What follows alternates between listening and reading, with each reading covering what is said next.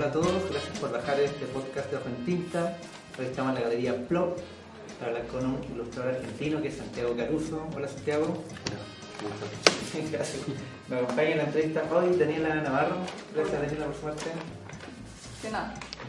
Y bueno, para introducir a Santiago, Santiago está acá en Chile porque está, va a participar en la Feria del Libro, varias actividades, va a tener una exposición acá también en la Plop Galería, el lugar que nos recibe. Y En realidad no, para la exposición es en el en el anexo de- del GAM, me parece que es un, un lugar donde proyectan cine, ¿cómo se llama?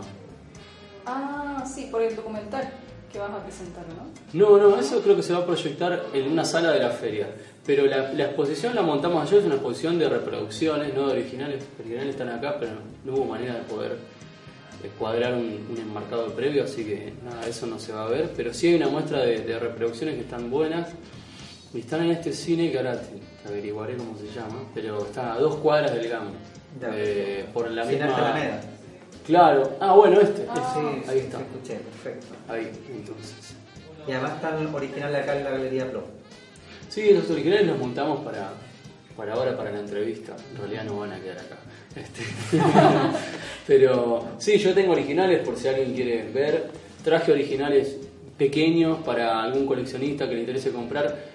Traje obra pequeña por- para, para algún coleccionista joven, ¿viste? Que, que quizás le interese el trabajo y traje láminas para vender. Los libros no van a estar en la feria, o sea que si quieren que les firme el libro, que va a ser va a haber una firma mañana a las 4, después de la charla esta, eh, van a tener que traerlos de otro lugar, que los compren en otro lugar. Bueno, la feria es una feria independiente, entonces los libros de las editoriales que trabajé no están ahí. Claro. Están acá, pero la Plop está a pocas cuadras. de Sí, está todo cerca, son dos cuadras, tres. Bueno, para los que no conocen a Santiago, se ha especializado en el horror, sobre todo. Ha ilustrado, por ejemplo, a, a Lovecraft, el horror de Langwich, La Condesa Sangrienta de Nick, El Monje y la hija del verdugo de Ambrose Bierce, todo eso por el libro El Flor Rojo. Entre otros más recientes como el Rey, el Rey de Amarillo, Los Cantos de Maldoror de, la, de Lotremont. Y es, bueno, trabaja como ilustrador freelance, así que también entra portal de libros, portal de discos de música también. Y me gustaría empezar un poco pensando justamente en, este, esta atracción por el horror. ¿Desde cuándo viene tu atracción por el horror y cuándo empezaste, además de leerla, a dibujarla? Mira, creo que. Yo empecé haciendo historieta y ilustración infantil. Te hablo del año 97, por ahí. En el 2000, 2001, empecé a hacer ilustración infantil para, para la parte de literatura, de manuales y esas cosas. Y en un, en un estilo muy grotesco. Siempre me gustó, siempre me gustó el grotesco. En ese momento era un dibujo más humorístico. Y creo que el cambio y el pasaje hacia, hacia el horror, digamos, viene por, por la conexión con la obra poética de Baudelaire. Y que en ese tiempo yo ya venía teniendo como una, una batalla con mi propia formación primera, que tiene que ver con, con el catolicismo. O sea, yo vengo de una familia cristiana católica, eh, muchos hermanos este, y, y católicos en serio. Se lo, tomaban- se lo toman muy en serio. Yo, yo me fui de ahí, pero mm, me parece que el horror aparece cuando, cuando se filtra en, la percepción de lo real una, una oscuridad este, que viene a, a discutir la, solidez de esos muros, de ese claustro, ¿no? como hablábamos antes de los claustros, donde está todo explicado, donde está todo definido, donde el mundo es estático. Eh, me parece que esa idea de Dios y esa, esa lectura del mundo se resquebraja en el, en, el, en el sentimiento propio, en cómo uno choca, lo que me pasaba a mí, como yo chocaba con, con esa forma de entender las cosas. Y me parece que la, la batalla más, eh, más concreta y, eh, y desde lo estético también tiene que ver con haberme encontrado con William Blake, con Baudelaire y, entonces para poder representar estéticamente esas, esas construcciones hubo que hacer un cambio de estilo. Se fue dando solo. Eh, yo te decía que vengo de la historieta y había una técnica que nos habían, me había comentado un docente que yo tuve, un maestro que tuve, Oscar Capristo, este, allá en Quilmes, me decía que hacían un pasaje de, que los, viejos los viejos dibujantes de la década del 70, 80, a veces hacían pasajes de blanco a negro, no con trama dibujada, sino quizás tirando una mancha de negro y haciendo con, con gilet, con una hoja de gilet, un raspado, un frotado, este, donde se mm, donde se alivianaba el mismo negro en una cosa medio textural, en un pasaje textural, muy orgánico. Pero que era complicado porque no había, porque esos papeles que se raspaban no, no, se fabricaban ahora o no estaban importándose o lo que fuera, ¿no? Y me quedó esa idea como, como a cómo sería trabajar con Gilet. No sé si en ese momento lo, lo, lo supe o lo supe mucho después, me parece que fue después, que el viejo Brecha dibujaba, Alberto Brecha, un historietista maestro mundial, pues fue influencia de Dave McKean, de un montón de dibujantes norteamericanos, ingleses también. Eh, el viejo cargaba tinta en la gelé y dibujaba con una hoja afeitada. No sé por qué hacía eso el señor, pero bueno, ok, era una, una cosa. Entonces, como que la hoja afeitada estaba un poco por ahí. Eh, también la obra de Salvador Sanz, un, un historietista argentino de ahora, debe tener un 3, 4 años más que yo, que yo me crucé a fines de los 90, cuando ellos hacían fanzine. Él tenía un personaje que tenía, en vez de dientes, una especie de hoja afeitada. Y él tenía un estilo, esa historieta se llamaba desfigurado, un estilo clásico, pero toda de tramas. Como si hubiera dibujado con blanco sobre negro. Para mí las influencias de, cómo termino llegando a esta estética y a esta hibridación, que es la del esgrafiado o el scratch, eh, tiene que ver con haberme ido cruzando con esas, con esas soluciones estéticas. La de brecha, la, la, forma del dibujo de trama de Sanz, después me encontré con Doré, ¿no? con, con Gustavo Doré y otros fulanos también muy, muy barrocos. Y, y empecé a, a, a, probar sobre a probar de hacer manchas sobre un papel que me regaló un amigo, un papel medio satinado, este, hacer manchas y de lo que yo veía en esas manchas interpretarlas eh, y con una gilet ir de, redefiniendo los contornos de algunas formas y ahí empezaron a, a surgir unos personajes muy grotescos, muy cercanos a la línea de Carlos Nine, porque en ese momento te hablo del año 2001. Eh, que yo todavía hacía cosas para manuales, pero ahí empecé como a, con esa estética grotesca, distorsionada, pasar a otra técnica. Que ya la técnica me empezó a meter en el claroscuro y en una cosa mucho más dramática. Había una influencia de, de Nine, de Clint, de Egon Schiele, que tenés ahí como un dibujo muy de línea, con mancha y muy distorsionado, más que nada pensando en Egon Schiele y en Nine, ¿no? Eh, y a partir de ahí, y por las lecturas y las búsquedas de uno, empecé como a llevar la figuración a algo más clásico. Para que tuviera ese, ese dramatismo y, ese, y esa ligazón con, con, el arte tradicional clásico, empezar a poder dialogar con otras épocas. Eh, y sobre todo el arte simbolista, que me lo encontré mucho después de dejar la academia, yo me peleé con la, con la academia artística. Este, y hice un par de años de la carrera, después me fui, empecé a hacer ilustración para libros, para manuales. Eh, y ahí me encuentro con los simbolistas, que eran lo, como la última línea de, de, de, toda la tradición plástica, que ya se ligaba a, a, a, la, a los mitos, a la literatura, o sea, las, las, obras, las obras pictóricas de los simbolistas tenían mucho que ver con, con lo literario. Entonces ahí encontré como, ah, ok, hay una ligación entre los ilustradores del siglo XX y los simbolistas antes de la ruptura de Duchamp y todas las vanguardias rusas y todo lo que fue el principio del siglo XX. Ahí encontré mi propia historia, ¿me entendés? Como, ah, yo con las vanguardias, con Duchamp todo bien, pero nos saludamos pero no nos hablamos. Este, es súper legítimo, no tengo problema con Duchamp en realidad, tengo problema con todos los que quieren ser Duchamp este, 100 años después y pretenden iniciar su discurso estético en una claudicación del discurso estético, como hizo Duchamp, ¿no? O sea, bueno, ahora te transformo esto, este vaso de café, te lo doy vuelta y le pongo otro título y ahora es una obra de arte porque está resignificada. La del Migitorio, ¿no? Todos lo conocen. Bueno, todo bien. De esa manera, cualquier cosa pasa a ser arte y el problema es que si todo es arte, nada es arte, porque si no hay diferencia entre cualquier cosa y una obra artística, ninguna cosa es obra artística. Eh, esa, es, esa, es, la trampa discursiva o el, o el, artilugio discursivo de Duchamp, que está genial para terminar una discursividad estética, pero no para empezar. Y ahora vos ves un montón de pibes jóvenes que creen que son súper inteligentes porque copian esa misma idea y quieren empezar por ahí. Bueno, Duchamp, después de que hizo eso, se dedicó a jugar al ajedrez este, con, John Cage y con otros fulanos que fueron por el mismo camino, bueno, todo bien, pero eso es para terminar, no es para empezar. Eh, entonces, decía esto, terminé con la academia, empecé a hacer ilustración y el cambio estético un poco tiene que ver con eso. Eh, en, este, en este descubrir a los simbolistas que no te los enseñan en la academia, porque justamente construir sentido, contar algo o poetizar sobre algo no es la finalidad ni del arte conceptual ni del arte del siglo XX, según la academia, ¿no?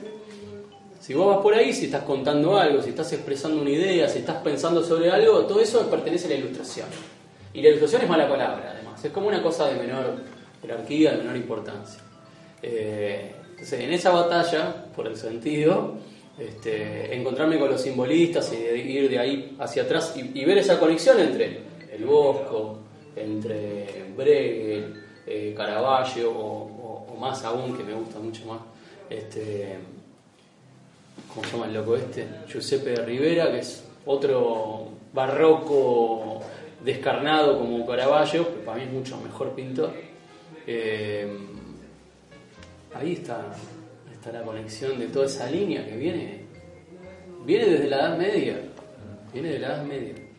Eh, y que está hoy en los libros. Hoy me parece que en los libros de ilustración hay cosas mucho más interesantes este, discursivamente que en, las galerías plásticas. Em, de hecho, no es casualidad que un montón de artistas plásticos estén copiando cosas de libros. Cuando todo el tiempo en el que yo me formé o me deformé, este, hablaran de la ilustración como una cosa estúpida, bla, bla, bla. Que no, bueno, está cooptada por, las premisas editoriales.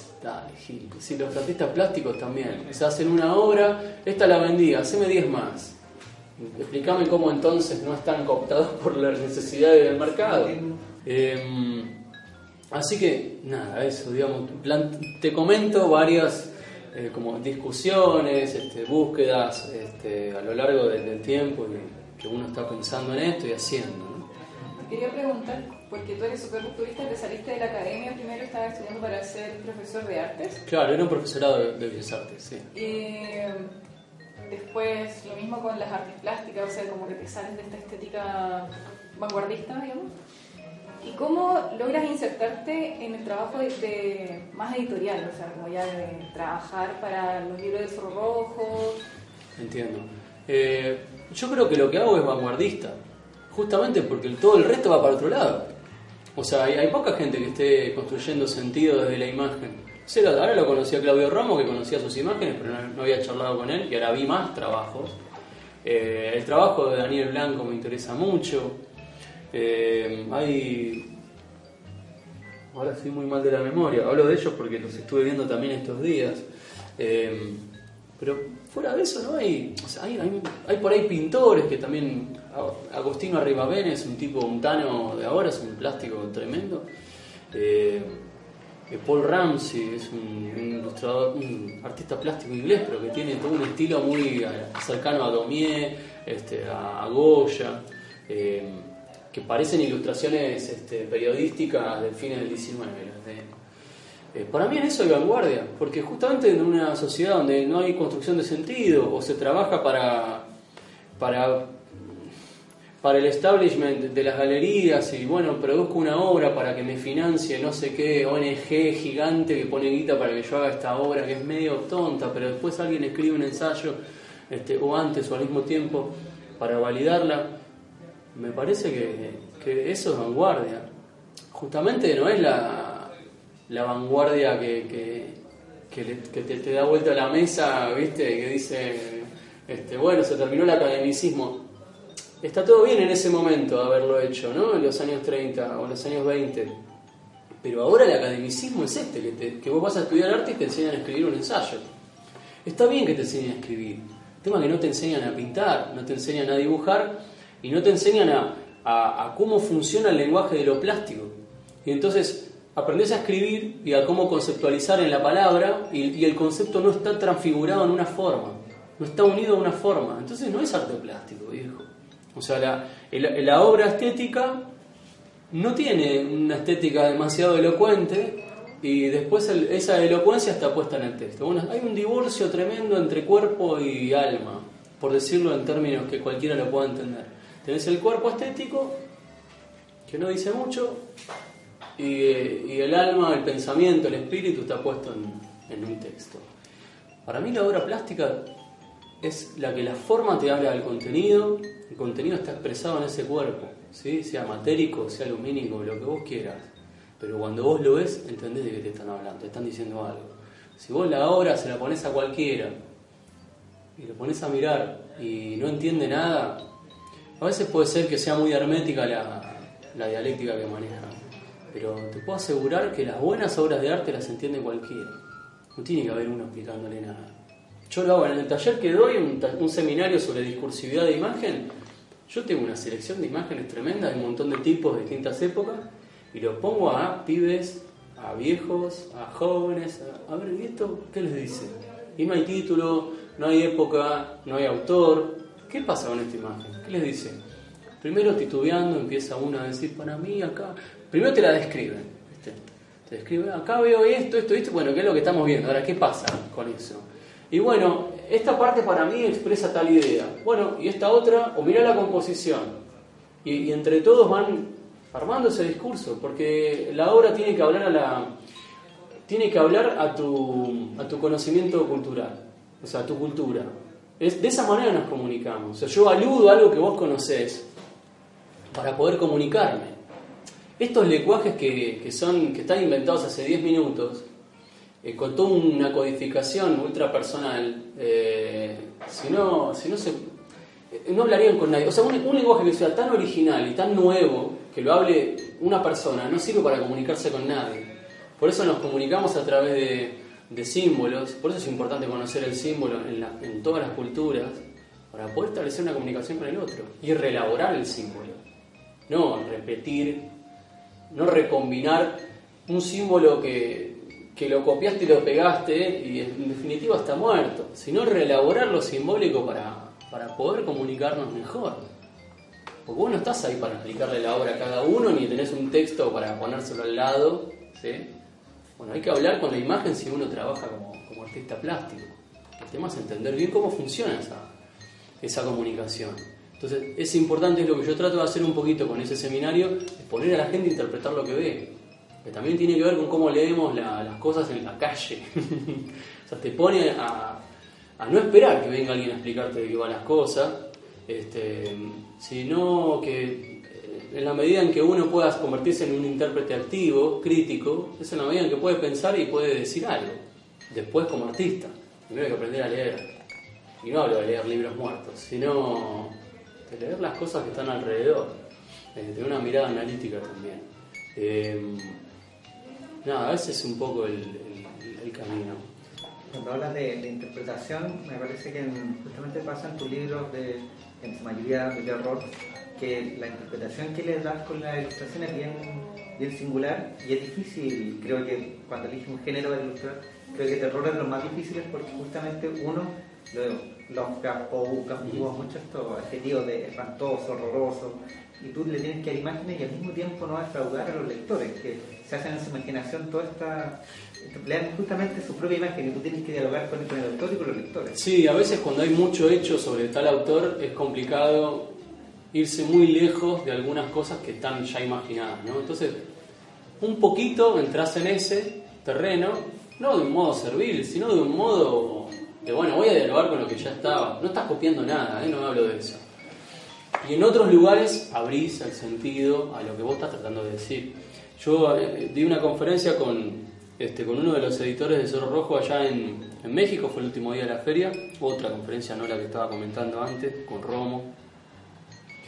Y charlando sobre los libros, él, él veía como una serie de hilos, eh, donde por ejemplo casi todos los cuatro libros que saqué con Cerro Rojo son, em, en todos aluden a otro libro anterior hay como una reescritura de la reescritura, o sea, la imagen reescribe el texto que a su vez reescribió otro texto. Por ejemplo, el texto de Pizarnik es una glosa, eh, es una, prosa poética, pero que está glosando la novela biográfica de Valentín Pernod, y está dicho en el libro. ¿no?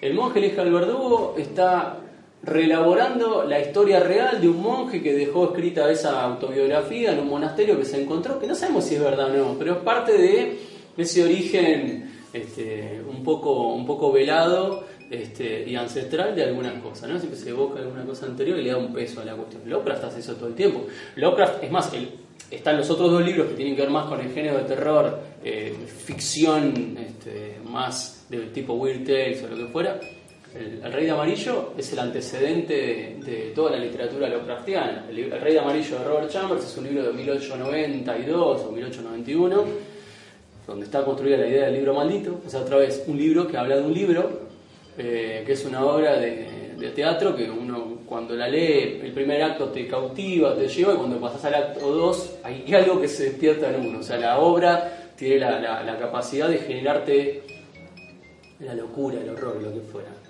Y también está la idea del horror cósmico en ese libro de Chambers. Son cuatro cuentos que van por esa línea, los otros no. Eso es lo que publicó Zorro Rojo.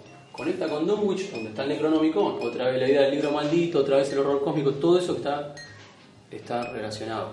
Yo a su vez, cuando interpreté el libro de Lovecraft, lo hice dialogar con el Apocalipsis de Juan. Entonces hay algunos elementos arquetípicos que que yo los detecté en la obra de Lovecraft, esta mujer que queda embarazada de un modo misterioso, esta especie de, profeta que viene a llamar a la bestia, eh, que es Wilbur, este tipo medio deforme, un, hablante lector precoz, un pibe que lee libros a los seis años y escribe, a los cuatro en realidad en el, texto, em, que es como el profeta maldito, eh, y la bestia que es esta especie de medio hermano. Eh, yo lo que hice fue poner todos esos textos a dialogar con la institución religiosa, con la tradición simbólica religiosa, como, como claustro del, conocimiento y del poder.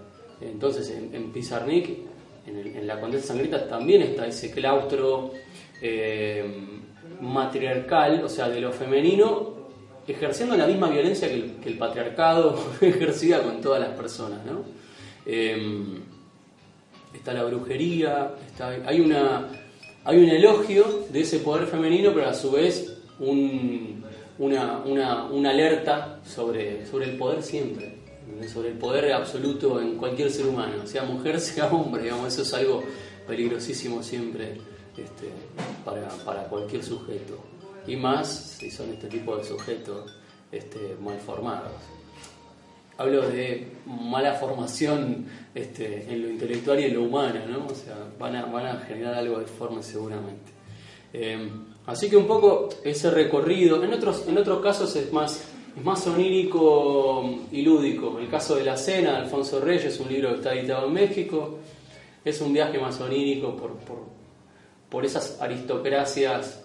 Eh, ahí también, pero también está el tema de lo aristocrático como una cosa fantasmal que, que envuelve y tiñe todo, ¿viste? Como que uno está a merced de, esos poderíos. Digo, en el, en el cuento el personaje recibe una invitación de estas dos mujeres, no sabe ni quiénes son ni nada, por eso todo el relato es muy ambiguo, muy raro, está como en un sueño, ¿viste? No sos dueño de lo que te está pasando. Eh, y lo que te atrae y te invita a comer es una casa lujosa, pero decrépita, donde hay dos mujeres que añoran a un padre soldado, este, nada, hay un navegar y un compartir en algo horroroso eh, y desconcertante. Eh, ese, ese, mundo supuestamente de lo, de lo controlado, porque la aristocracia que viene a ser, como bueno, son los dueños de la manija de las cosas y,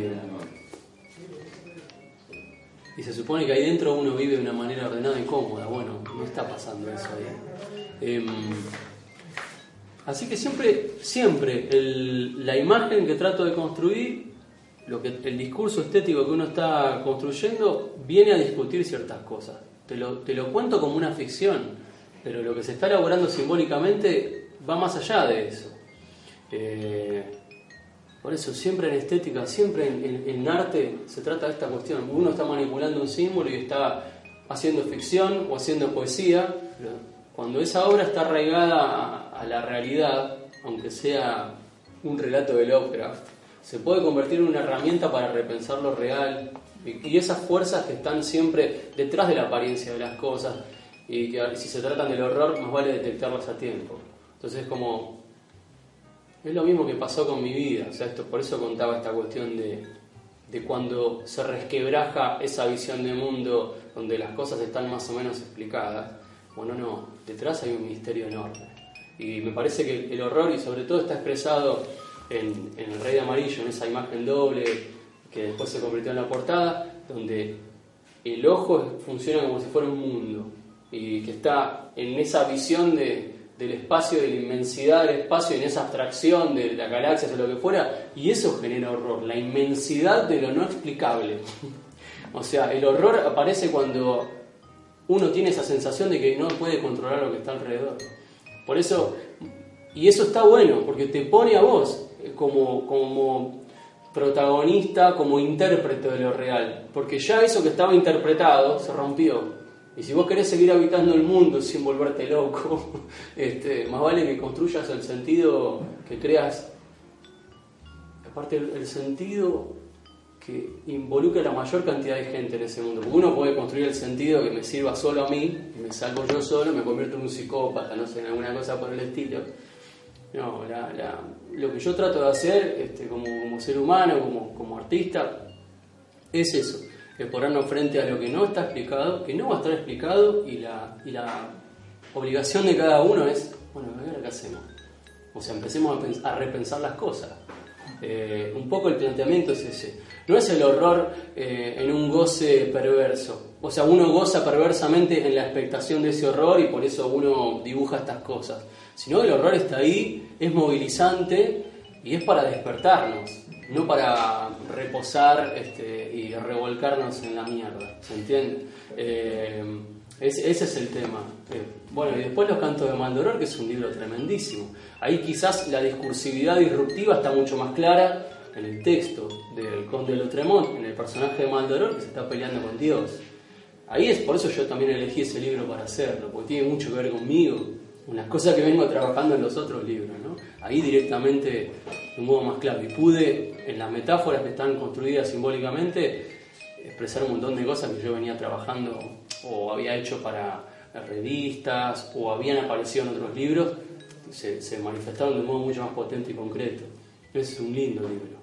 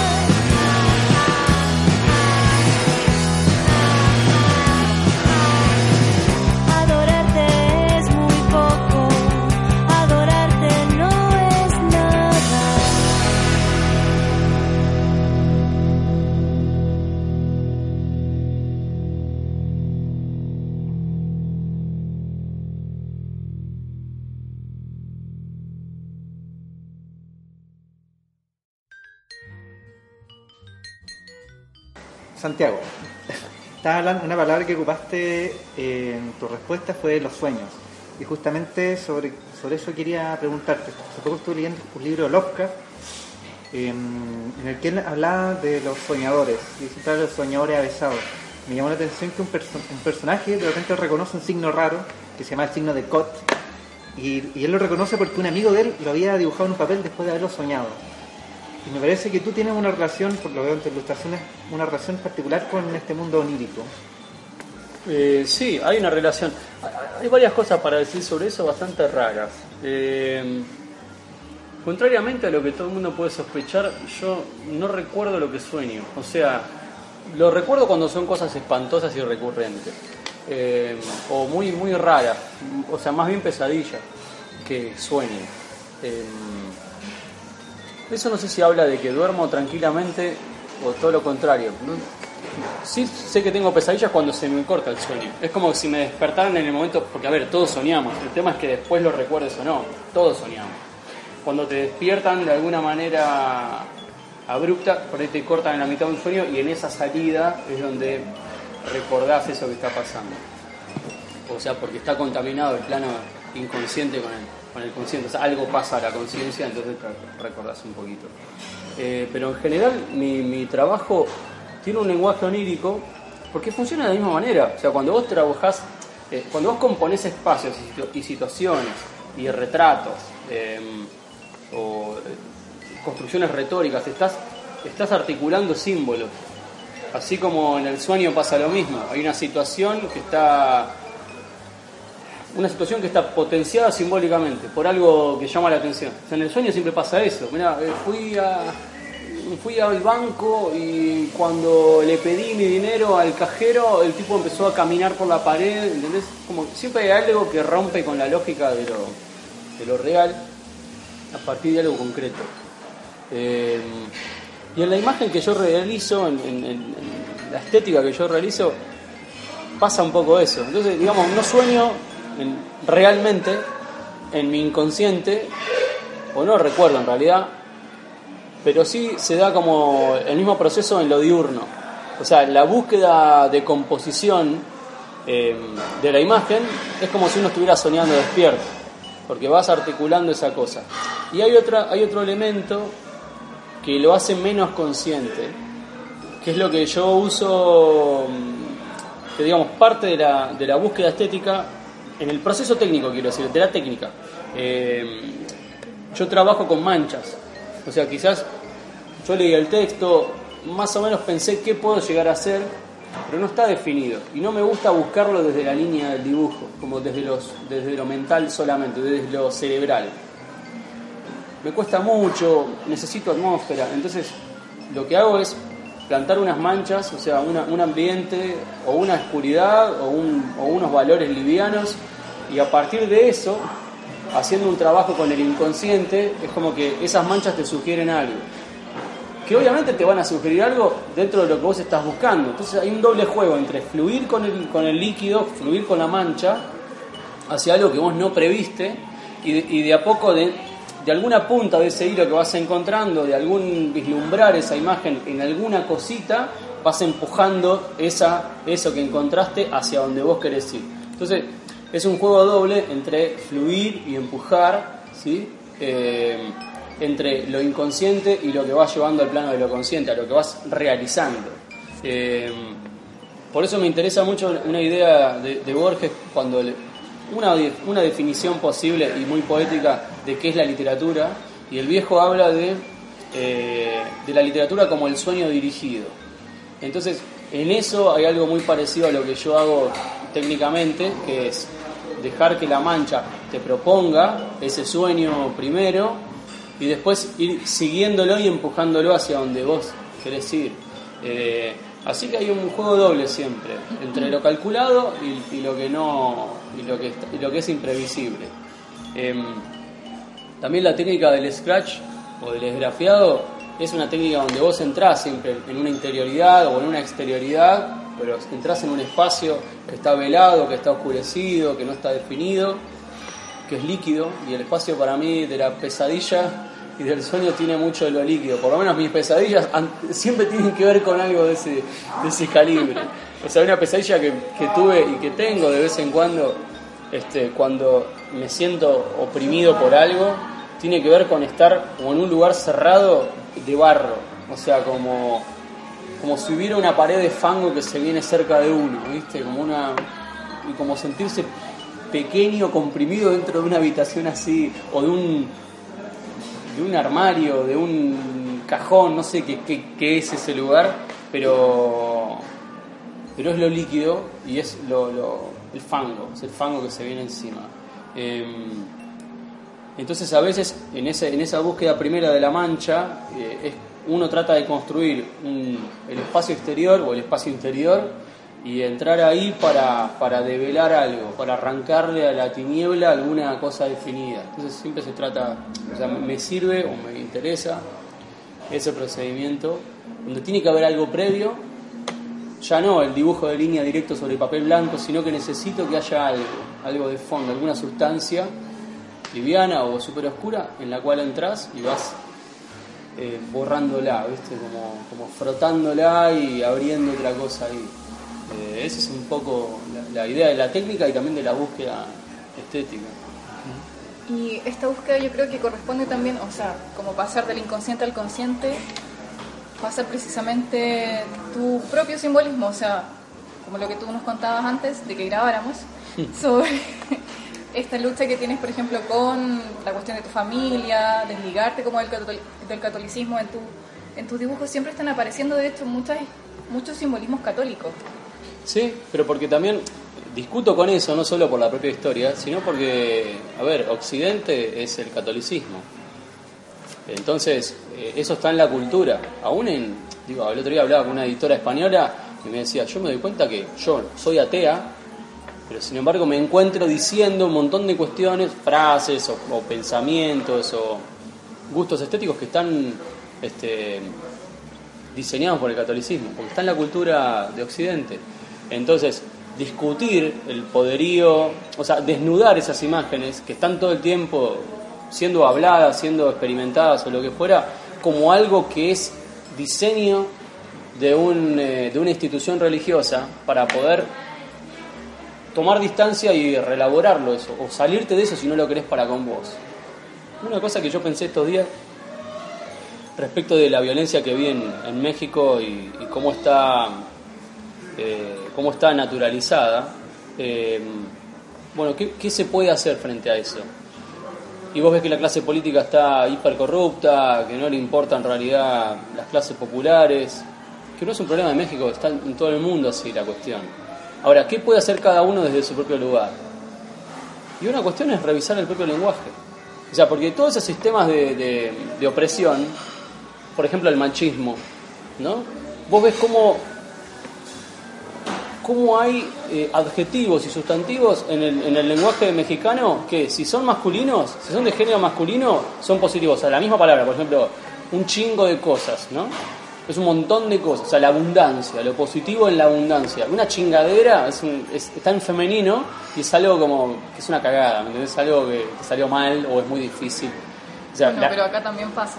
Pero está, está, en todo el lenguaje. Entonces, ¿cómo uno combate la cultura en ese sentido? Bueno, primero revisá cómo estás hablando.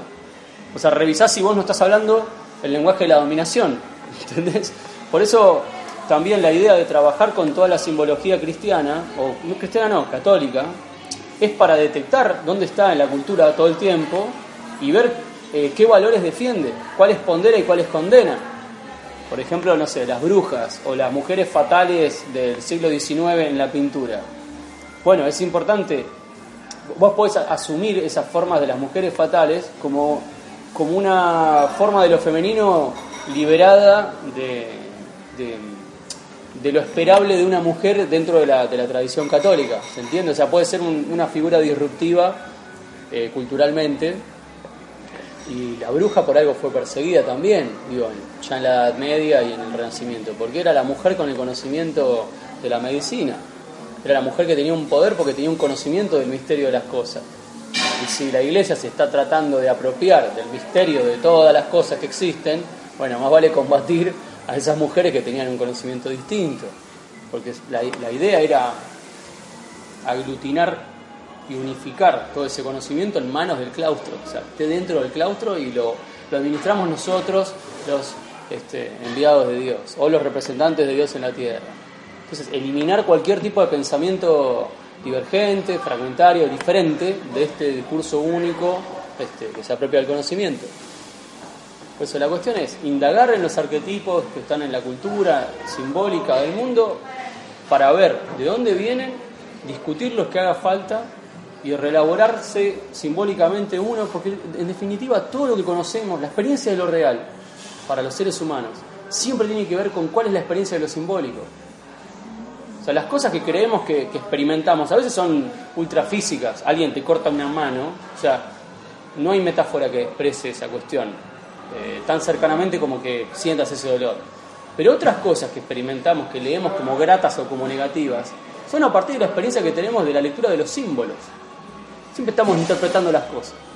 Entonces, detectar de dónde vienen esas, interpretaciones hace que vos puedas salirte de la experiencia común de la gente, de las cosas que te son dadas, y podés verlas de otra manera, podés elegir qué mundo querés habitar y cómo, cómo querés habitar el mundo. ¿sí? No se puede cambiar todo, pero para empezar, cambiar la propia percepción y la propia forma de leer o de hablar ya es algo. Ya es algo, digo, cada uno tiene... Yo me sentí un poco frustrado en México en, función de, bueno, no, no puedo eh, aportar ninguna idea que le salve la vida al otro. Cuando ni yo mismo me puedo salvar. O sea, es ridículo esa pretensión. Pero sí uno en el rol de, artista o, de tipo que lo invitan para que hable de algo, eh, algo querés decir, y, algo querés desnudar también. Después el otro tiene que hacer ese cambio en su propia vida, vos no lo vas a hacer por el otro. Em, yo no creo en esa operación mágica donde, ok, yo opero en este pote de azúcar, o sea, opero en el símbolo, y si yo este azúcar la modelo con la forma de la mano del ángel Juan Carlos, eh, este ámbito se va a volver sacro sino que yo lo, que creo es que eso es la operación en el símbolo y uno cree que el símbolo opera directamente en la realidad. Y no es así. Uno opera como artista en el símbolo, en el dispositivo estético, en, la obra, y después necesitas que haya un otro que, que, se deje atravesar y que interprete y que se deje modificar por ese dispositivo y haga algo él en el mundo o en su propio mundo así cambias el mundo, digamos, pero es siempre indirecto.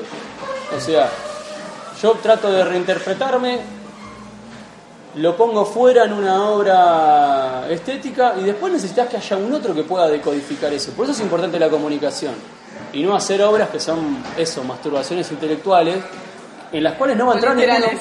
¿Cómo? O literales. O literales, claro, cuando ya se sale incluso de toda metáfora, como hablábamos antes. Eh, de estas este, performances o, instalaciones. Em, entonces, digo, no creo en, esa, en, esa, en ese procedimiento mágico, pero sí hay una parte de ese procedimiento mágico que sí es, es, cierta. O sea, vos operás en lo real, pero siempre es indirecto. Y necesitas del otro, entonces comunícate bien. Esa es la comunicación. Antes ocupaste la palabra frustración, que quizás pasa con muchos, o te ha pasado ya con muchos ilustradores, sobre todo emergentes, que se enfocan en la técnica, que se enfocan en procesos, en vez de quizás el fondo, que es, bueno, qué es lo que va a comunicar, qué es lo más importante. Es que cuando vos sabés lo que vas a comunicar, encontrás la técnica adecuada para eso. Eh, yo lo que estoy tratando de, charlar en, toda esta, esta larga entrevista es que hay una que hay una forma de hacer que no es que yo pienso en esto y la técnica no se condice o sea, con, lo que estoy tratando de expresar o de buscar, sino que está, es toda una misma cosa. Para mí hacer arte es una forma de habitar el mundo. Entonces, involucra todo. Qué comes, bueno, a veces no puedes elegir qué comer, este, a veces lo que, lo que toca. Eh, pero es cómo te parás a mirar las cosas y qué querés hacer en, relación a los demás con eso también. Entonces atraviesa todo, atraviesa este momento, este, lo que estamos charlando, lo que estamos tomando, em, no sé, pero para mí va por ese lado. Entonces la técnica está de la mano con, con la búsqueda de uno, no está separada, no es casualidad, es algo que se va construyendo, porque además la técnica que yo hago es muy personal, no es el esgrafiado como se lo puede llegar a enseñar en la academia, se trabaja sobre fondo negro, este, pleno, sino que yo hago unas mixturas, hago trabajo de aguadas, trabajo de trapeado, este, frotado de pinceles, hay una cosa eh, mucho más pictórica y una parte tiene que ver con el dibujo, no es solamente dibujo. Siempre lo mío, por todo lo que estamos hablando, tiene que ver con mezclar. Y, y ro- y romper o, saltarse algunos, algunas limitantes, Bueno, a ver qué pasa si esto lo mezclamos acá, traemos algo del otro lado del alambrado este, y a ver cómo, cómo coexiste con esta naturaleza que está de este lado. Bueno, esas cosas. Cuando has ilustrado, creo que sobre todo tu- al revisar tu bibliografía, has ilustrado sobre todo a escritores que están muertos, entonces no tienes que dialogar con ellos, como que tienes más espacio de libertad. Sí. Sin embargo, leí que dijiste en una entrevista que el, principal- el principal rival es el editor. ¿Has tenido a veces problemas con editores? En... Sí. Espera, ¿Querés parar acá? ¿Querés parar por esto o no, joder? No. Ya está. Em, sí, sí, con los. A ver, los editores de Zorro Rojo, por ejemplo, me dan mucha libertad para hacer. Eh, pasa que después que uno produce todo lo que produce, después hay una discusión este, sobre, bueno, por ahí esta imagen no, no quieren que se ponga. Aquí. Digo, un sándwich ahora a la mesa de palta, se ve muy rico. Sí, podemos Adelante. compartirlo tranquilamente. Em, sí, hay un espacio de libertad creativa que si no estuviera me lo, me lo tomaría igual. Este, y después hay, quizás si al editor no le parece que alguna imagen vaya al libro, se discute, nos agarramos a piñas, nos encontramos en alguna esquina y, y lo resolvemos. Este, porque me ha pasado, por ejemplo, con la Condesa Sangrienta, de un par de imágenes que no querían ser puestas en el libro y después resulta que la gente es la que más, che, esta imagen me, me encantó, ¿me ¿entendés? Y vos decís, sí, tenía que estar, o sea, por eso yo trato de defender lo, que pienso y trato de defender la posibilidad de interpretar libremente. Me pasó de ilustrar cosas de autores vivos, de hecho ilustré, por ejemplo, un libro de Sergio Aguirre en unos parámetros ultra comerciales, un libro para editorial Norma, un público juvenil, un libro de brujas, donde incluso, che, acá quisiéramos que dibujes tal cosa. Yo escucho y después interpreto y propongo lo mío. Escucho igual. Este, pero ahí fue trabajar con el escritor, donde ni siquiera estaba terminando de hacer la novela todavía. Yo le sugerí algunas cosas porque me pasó la novela y, y me acuerdo haberle sugerido alguna cuestión que, que por ahí no, no funcionaba tanto. El tipo lo tomó bien eh, y se trabajó bien. Y ese fue como el trabajo más cercano a parámetros comerciales editoriales y un escritor que está ahí cara a cara con vos. Nos encontramos en una reunión de laburo. Este, o sea que también esa experiencia la he tenido. No es la que me pasa siempre. Siempre trato de tener un, un espacio de libertad creativa, interpretativa, porque si no, terminás, eh, si no, termina el otro interpretando. Y vos lo único que haces es convertirte en una especie de fotocopiadora o impresora que grafica la idea de otro. Con las tapas de discos hago eso también. Bueno, pasame las letras, pasame el título del disco y cuál es el concepto que quieren elaborar en este álbum. Bueno, ok. Y lo interpreto como si fuera un trabajo de libro. Interpreto la palabra y la música también, pero bueno, muchas son bandas de metal que a veces no me interesan tanto, pero sí son una buena mm, eh, excusa para pintar y para construir una imagen que importe. Y los tipos se van contentos, esto es lo que queríamos, ¿viste? Y, y no sé, y, por ahí es una obra re personal mía, ¿viste? Pero también va pasando esto, a lo largo del tiempo uno construye toda una discursividad y una estética que si te vienen a buscar es porque eso ya le escaló, entonces con más razón deberías tener libertad para interpretar, porque están queriendo que hagas lo que vos sabés hacer. Entonces, déjame y, lo charlamos, o sea, te muestro unos, unos esquemas, te comento por dónde voy a ir y después déjame trabajar. Eh, salen las mejores cosas. Cuando el, cuando el ilustrador está relacionado con el tema, cuando le gusta tal texto, lo que fuera, eh, y sabe que la editorial confía en el propio criterio. De, última, después hay tiempo para decir, che, acá te fuiste muy lejos, o acá esto es muy fuerte, o no sé, después se ve.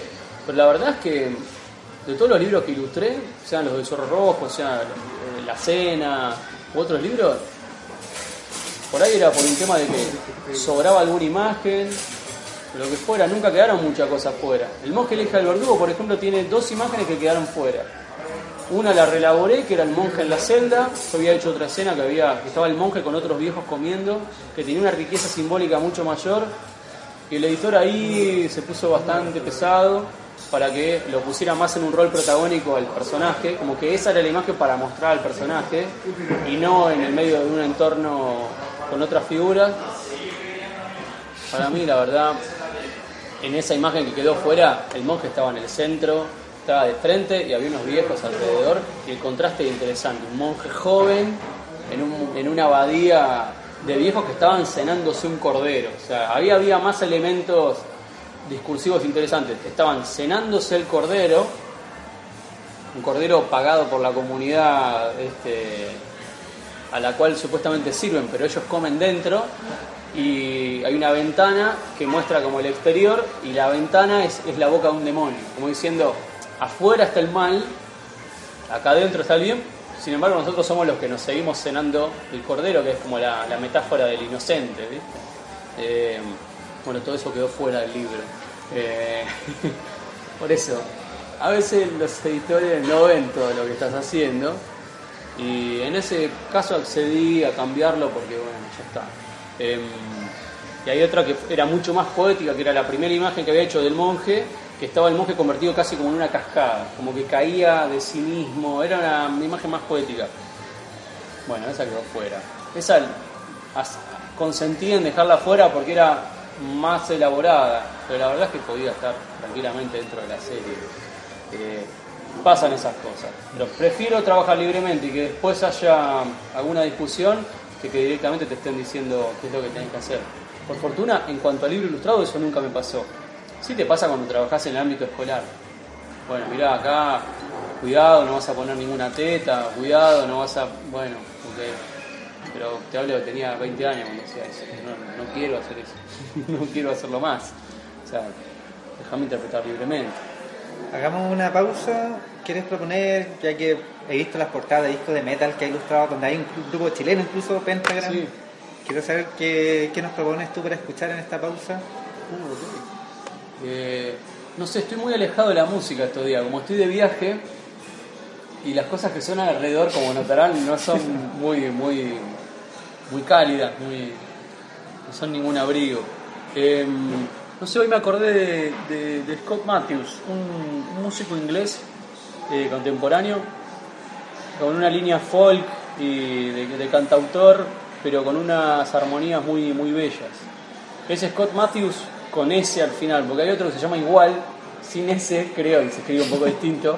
Pobre chabón, es, un- es uno de estos tipos herederos de Nick Drake, Perfecto. pero con una musicalidad distinta, o sea, más este menos folk en un punto y con unas armonías bellísimas. En general suele tocar guitarra y tiene un, un co-compositor con el que trabaja que es chelista. Y después hay discos más de estudio, más este, con, con otros instrumentos. Pero ese sería una- un lindo ¿Alguna, camino. alguna canción en especial? No, lo que quieran. Sorprendámonos todos entonces.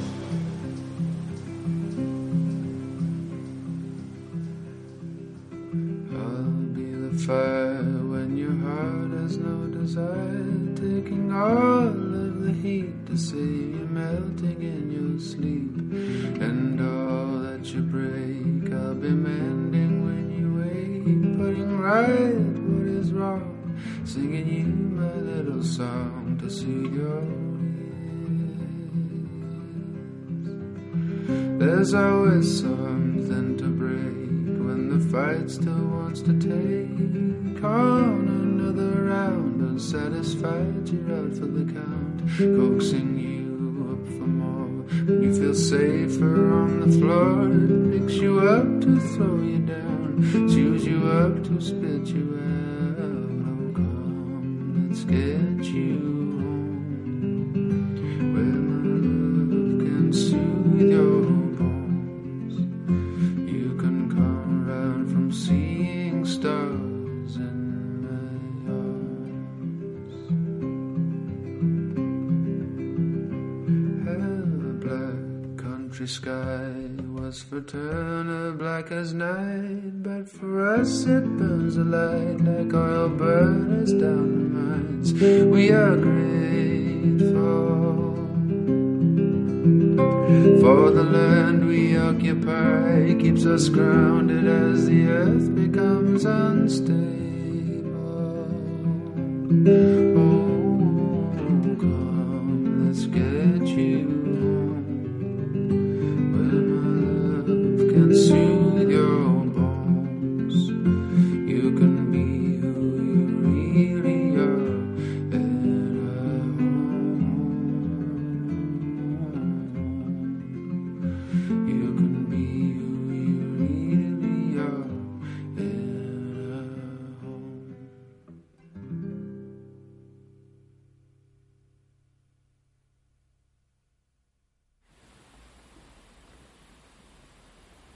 de esa canción volvemos a conversar con Santiago Caruso. Daniela tiene una pregunta ahora. Eh, sí, como decía Pablo, siempre ha ilustrado textos de escritores muertos y yo quisiera saber si antes de ilustrar eras tan buen lector. Eh, el aprender a leer es un ejercicio, o sea, lo vas, lo vas trabajando en el tiempo. Y cuando además de leer, estás interpretando para poder interpretar en imagen, eh, te volvés un lector más, más agudo de ciertas cosas. Yo leía bastante, pero antes de empezar a ilustrar leía mucha novela gráfica y leía literatura. Pero por las mías, digamos que en 2005, 2004, eh, y un poquito antes también, empecé a leer a Baudelaire, o empecé a leer a Blake, por las mías, ya entré en una literatura más compleja. Pero sí, a partir de empezar a ilustrar y también a, partir de, empezar a buscar cómo amplificar esa, esa interpretación estética, uno va nutriéndose eh, de un montón de escritores que no conocía y donde la búsqueda estética empieza a prescindir de ciertos libros de pintura y a buscar una literatura, por lo menos a mí me pasó eso, eh, eh, una forma de pensamiento o, de posibilidad de repensarse estéticamente uno a partir de la palabra de otro. Eh, yo he propuesto un montón de proyectos a las editoriales. O sea, no, no es que soy un ilustrador que está esperando que le digan, eh, mirá, el proyecto que queremos hacer es este, léetelo y fíjate qué haces. No, sino que los dos primeros que, por ejemplo, el primer libro que hicimos con Zorro Rojo, el de Dunwich, era un libro que a mí me gustaba, habíamos coincidido en hacer algo de Lovecraft, fue el primer trabajo, esto te hablo del año 2006. Yo lo trabajé durante el 2007. Eh, en una reunión que tuvimos de, encuentro, les presenté una carpeta con unas imágenes y me preguntaron qué quisiera yo ilustrar y les hablé de Lovecraft, que era como un lugar obvio, ¿entendés? O sea, igual estuvo bien, pero no sé si hoy en- entraría de nuevo en ese terreno. Lo que me sigue interesando de Lovecraft es eh, quizás los poemas. Hay unos poemas raros, los hongos de Yugot, y tengo ganas de por ahí encarar. Si tuviera que encarar de nuevo a Lovecraft, entraría por ahí un espacio más de lo mítico y más abierto, como para poder crear unas situaciones fantásticas con más libertad. Eh, la Condesa Sangrienta yo lo conocía, pero me lo propuso la editorial, mientras estaba trabajando Dunwich. Entonces el primero fue como una cosa construida a medias, el otro me lo plantearon ellos, y fue como, ok, ¿cómo, cómo se pone en imagen este texto? Que era súper duro. Y yo eso lo hice cuando tenía 26 años, 27 pero ahora tengo 34. Digo, me doy- pienso para atrás y, me doy cuenta que eso fue difícil. Yo, yo- yo sé lo que pasé, tuve como nueve meses laburando. Eh, además cambiaron estéticamente muchas cosas, hay un trabajo mucho más fino de tramas, que es distinto al, al libro de Dunwich. Eh, no solo dialécticamente, sino que la técnica también eh, fue diferente. Pero El monje elija el verdugo fue un proyecto que ellos cuando terminamos Pizarnik me dijeron, mira, vamos a hacer un libro más importante después, hablamos, se barajaron cosas, estuvo la posibilidad de hacer Metrópolis, o sea, la, la novela de Metrópolis, que es de mm, Thea von Harbu, que era la mujer de Fritz Lang, no sé si antes o después de escribir el libro, no importa, pero la novela que después se hizo versión cinematográfica en esa película increíble, la idea era ilustrar esa, esa obra. Finalmente se complicó eso, no sé en qué quedó todavía. Entonces, como esperando ese proyecto, me propusieron varios libros y hay varios, y hay un par que tengo ganas de volver a hacer. Y uno al que dije que no, por ejemplo, era uno de Kafka, que era... que- que lo- ¿Por qué? que- claro, es que lo tendría que haber hecho, pero en realidad eh, no convenía, porque era en la colonia penitenciaria, y era un libro sobre, otra vez, la, la maquinaria de la tortura, viste, como... como como civilizatorio del, del delincuente o el criminal, ¿no? Era, era una aberración, quiero decir, es un enorme libro, es un hermoso texto, pero era como quedar encasillado en la tortura otra vez, habiendo hecho Pizarnik. Seguir por ese lado, tenés solamente Dunwich, Pizarnik, y tu tercer trabajo es ese. Es como quedás encasillado en, en un lugar de este tipo le encanta la tortura. Y, y no, no, no, no, es- no, la verdad que no. Necesitaba respirar un poco. Entonces me metí con esta discusión del mundo de lo religioso, que es el monje. Pero El Rey de Amarillo fue un libro que venía proponiendo de hace mucho tiempo, años. Y ahora voy a hacer eh, un libro de Marcel Job, es uno de mis escritores favoritos, eh, pero lo vengo proponiendo a Zorro Rojo hace, desde ese año, desde el 2008, por ejemplo. ¿Y volver a lo infantil? ¿O a los Tengo cuentos ganas. clásicos? Tengo ganas de hacer eso y lo voy a hacer pronto. sí. De hecho, todo este tiempo último, eh, en el cual pasé una cierta crisis, una ruptura de, de cierto proyecto familiar, un divorcio y demás, reaparecieron en ese resquebrajarse del mundo otra vez, este, como un segundo resquebrajamiento este, de la propia realidad. Aparecieron unos personajes infantiles este, que tienen mucho que ver con mis hijos, eh, como, como que irrumpen en ese mundo resquebrajado. Aparecieron a partir de, de estas experiencias de pintura en vivo, sin tema, sin texto, y, empezaron a aparecer ahí. Y ahora aparecen con, con una voz, aparecen en, cosas que estoy escribiendo también. Quizás se transformen en algún libro en algún momento. Eh, suceden cosas, digamos, no solo leo, propongo proyectos, sino que también estoy escribiendo. Entonces hay un trabajo amplificado de la, de la interpretación, que va más allá de la imagen en sí. Eh, y este libro que saqué con Valdemar, eh, Los Cantos de Maldoror, era un proyecto que venía proponiendo Zorro Rojo hace años.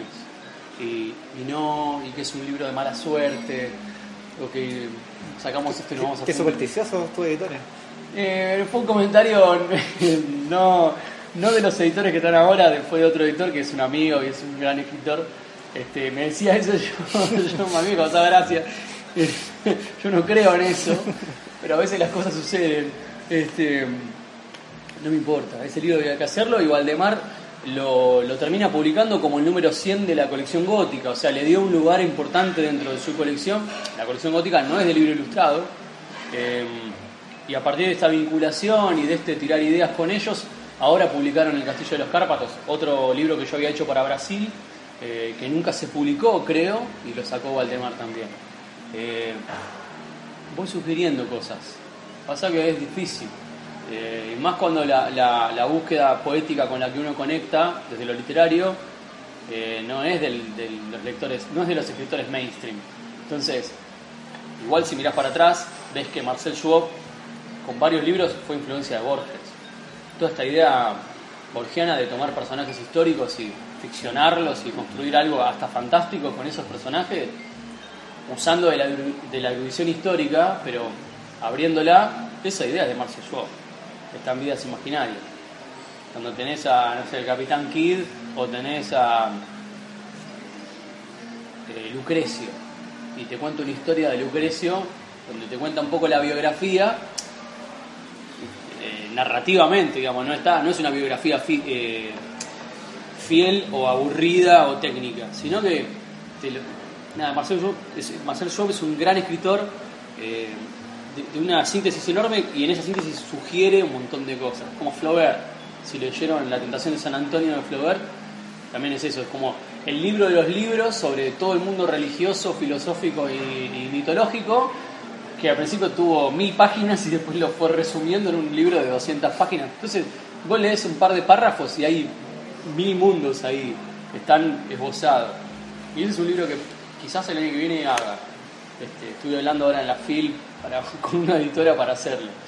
De a poco van saliendo esas cosas, pero hay que leer, hay que convencer, hay que eh, revelar dónde está lo importante de esas cosas, qué es lo que están diciendo de lo que pasa hoy todavía, libros que estamos hablando de Flaubert o de Job, que son del siglo XIX. para mí hay una discusión que no terminó todavía y que se dio en ese, en ese momento estético eh, de, de la historia, donde están, habiendo pasado el romanticismo, como la ruptura de toda la discursividad religiosa, de todo el positivismo y demás, están discutiendo desde con un pie en el romanticismo a esas cuestiones, pero todavía, por ejemplo, no estaba firme la psicología para ordenar todo ese mundo onírico. Eh, entonces los tipos estaban en una apertura y en un desconcierto poético tal que es muy rico todavía.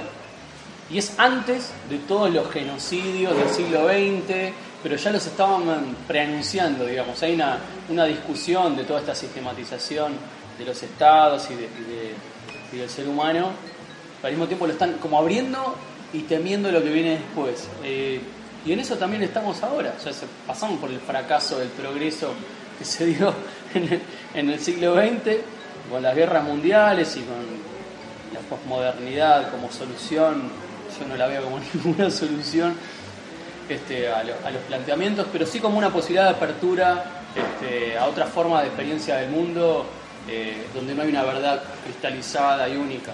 Eso sí es interesante. Pero todavía, pero tampoco la, posmodernidad resolvió, resolvió demasiado. De hecho, terminó siendo funcional a lo que viene gobernando el mundo hace siglos, es el señor dinero. Este, así que en ese, en ese camino, en ese camino estoy, por eso hablo del simbolismo siempre como algo que me es fundacional en una, en una búsqueda estética distinta, porque no solo involucra lo estético, eh, sino lo político. Y también es importante entender la estética como una ética, es una, es una poetización de, la, de la, ética.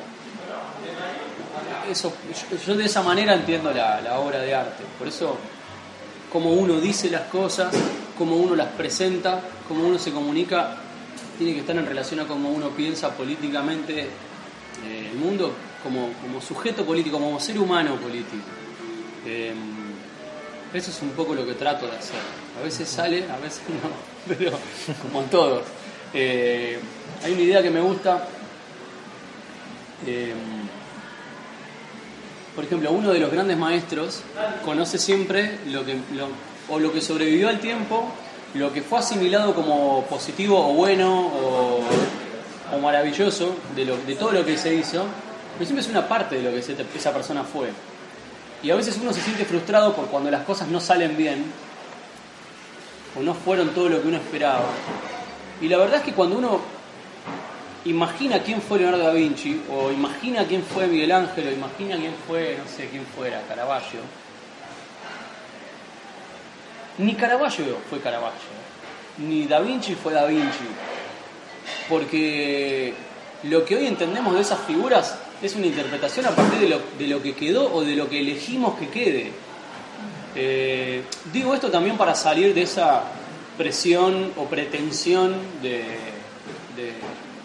de siempre navegar ¿viste? los márgenes más altos de, la capacidad humana. La verdad es que uno siempre juzga a los grandes artistas por sus mejores obras.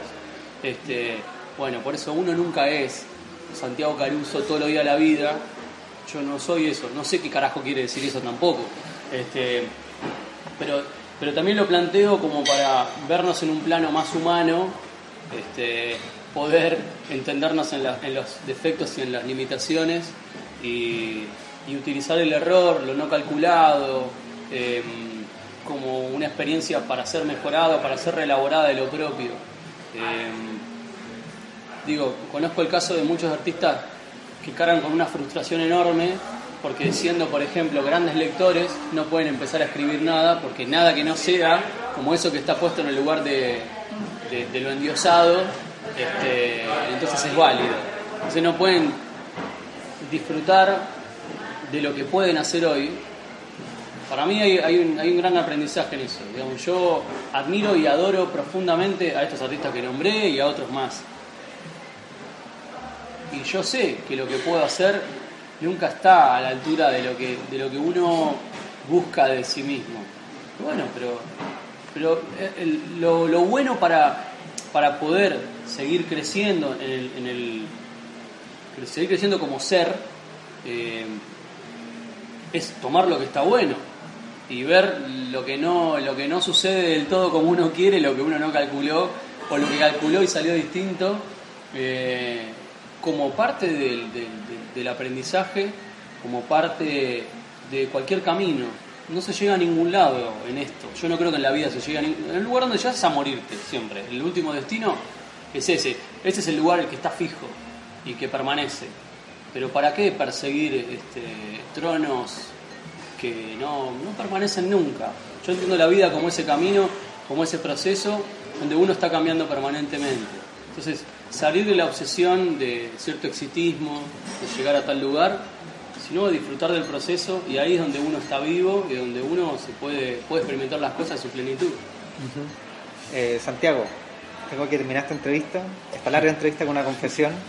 Sí, como que una fue confesión. que estaba buscando información sobre ti en internet y de repente encuentro libros tuyos digitalizados, PDF, particularmente El horror de Danwich de Lovecraft, que lo bajé, lo leí parcialmente con mucha culpa. para después correr a no a comprarme el, el libro físico para que te llegara las regalías correspondientes a ti, a tu editor y todos los que corresponden a esta. Si la editorial hace todo bien, ¿no? Sí, ahí de esa manera sí. Así que me quería preguntar si es que a ti te había pasado, si encontrarte con tus libros pirateados en internet. Sí, sí, me encontré con los que crearon el, el PDF que circula de Pizarnik.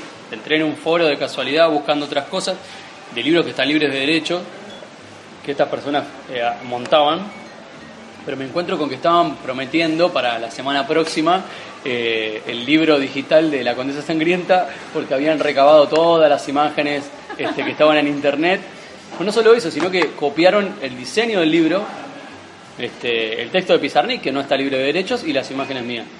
Yo hablé con estas personas que defendían su, su, su hecho artístico delictivo, este, diciendo que iban a difundir mi trabajo, que yo no entendía, en realidad me estaban dando una, una ayuda, este, que, que- el hecho de que ellos regalaran las imágenes editadas igual que como están editadas en el libro, eh, era algo para, para satisfacer la necesidad o el derecho de las personas que tienen un e-reader a leer el libro en su e-reader, que para eso lo compraron. O sea, parecía como una manifestación eh, de pancartas impresas en, en alta calidad en una... No sé, digo, en la Argentina, por ejemplo, cuando alguien va a protestar por algo que le está faltando, hace un cartel en la casa con una, con una fibra, con un marcador o lo que fuera. Parecía eso, parecían pancartas impresas de lujo, ¿viste? Donde tenemos nuestros derechos a leer en, el- en nuestro aparato digital, la editorial no lo edita de esa manera, entonces nosotros lo fabricamos. En definitiva, están regalando el propio trabajo eh, y eso es, lo complicado de, ese medio. Yo creo que la, la editorial debería hacer una edición digital eh, bien hecha y que se vendiera por nada. Entonces podría llegar a un montón de gente eh, a un costo bajísimo y después si la gente quiere comprar el libro físico lo compra. Pasa que hoy, charlábamos de esto también antes, pasa que los espacios en los que vivimos son muy reducidos, la gente se muda permanentemente porque le suben los precios del alquiler, por ejemplo, y mudar bibliotecas es una de las tareas más este, espantosas para alguien que lee y que pretende construir esos mundos fijos eh, y atesorar físicamente las cosas, ¿no? Entonces, bueno, listo, tengo mi biblioteca y la ordené. Está ordenada con no sé qué criterio. Te tenés que mudar y eso es un parto. Y tenés que volver a hacer toda esa cuestión. Entonces, mucha gente hoy lee digital y después no se compra el libro físico. Entonces, hay, un tema ahí a resolver todavía. Eh, yo entiendo la, la necesidad de que se difunda la obra, por eso la editorial debería prestar atención a esas cuestiones, creo yo. Eh, pero no que el tipo pase por encima de tu decisión como autor o que regale tu propio trabajo cuando estuviste, no sé, un año pintando un libro y después, nada, la gente no lo va a comprar más porque lo, lo de- decidieron regalarlo. Bueno, es difícil. Eh, no sé qué más decirte de eso. Nada, va nuestra reprobación desde acá a todos esos piratas y ya saben la opinión de Santiago, de todos acá nosotros, los pantinos. Gracias no por sigan haciéndole el favor. No No sigan, sigan- sí, no sigan Claro. promoviendo su obra. No me ayuden más, que yo me destruyo solo. Gracias por escucharnos, gracias Santiago, Daniela, nos vemos. Gracias a ustedes.